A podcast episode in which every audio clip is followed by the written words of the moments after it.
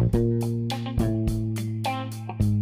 Hola Taco fans, mi nombre es Valeria y el día de hoy tenemos un nuevo episodio de Tacos Musicales. El día de hoy la banda sobre la que hablaremos se llama Cariño.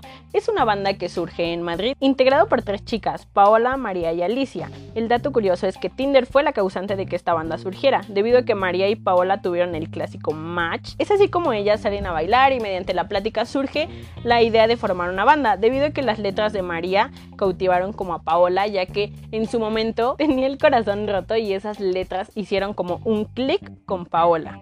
A Alicia la conocieron tiempo después ya que ella tocaba en una banda y le presentaron el proyecto, lo cual la cautivó e inspiró a ser parte de este. El nombre de la banda apodado Cariño es debido a que era una muletilla entre el grupo de amigos y así es como deciden ponerle este nombre. Cariño define a su género como muy pop, aunque ellos le apodan un tonti pop, porque ya que la sociedad no las acepta o se burla mucho de ella por sus letras tan irónicas, algo que caracteriza mucho a la banda es eso.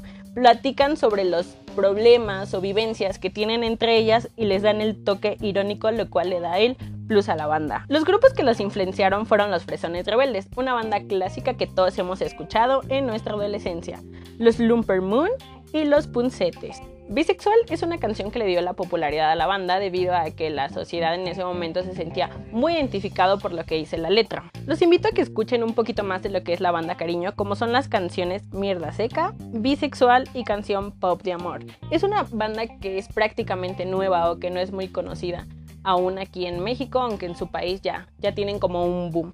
Estarán próximos a venir a México y visitarán diferentes sedes. El 30 de noviembre se presentarán en Monterrey, el 1 de diciembre en la Ciudad de México, el 6 de diciembre en Toluca, el 7 de diciembre en Tijuana y el 8 de diciembre en Guadalajara.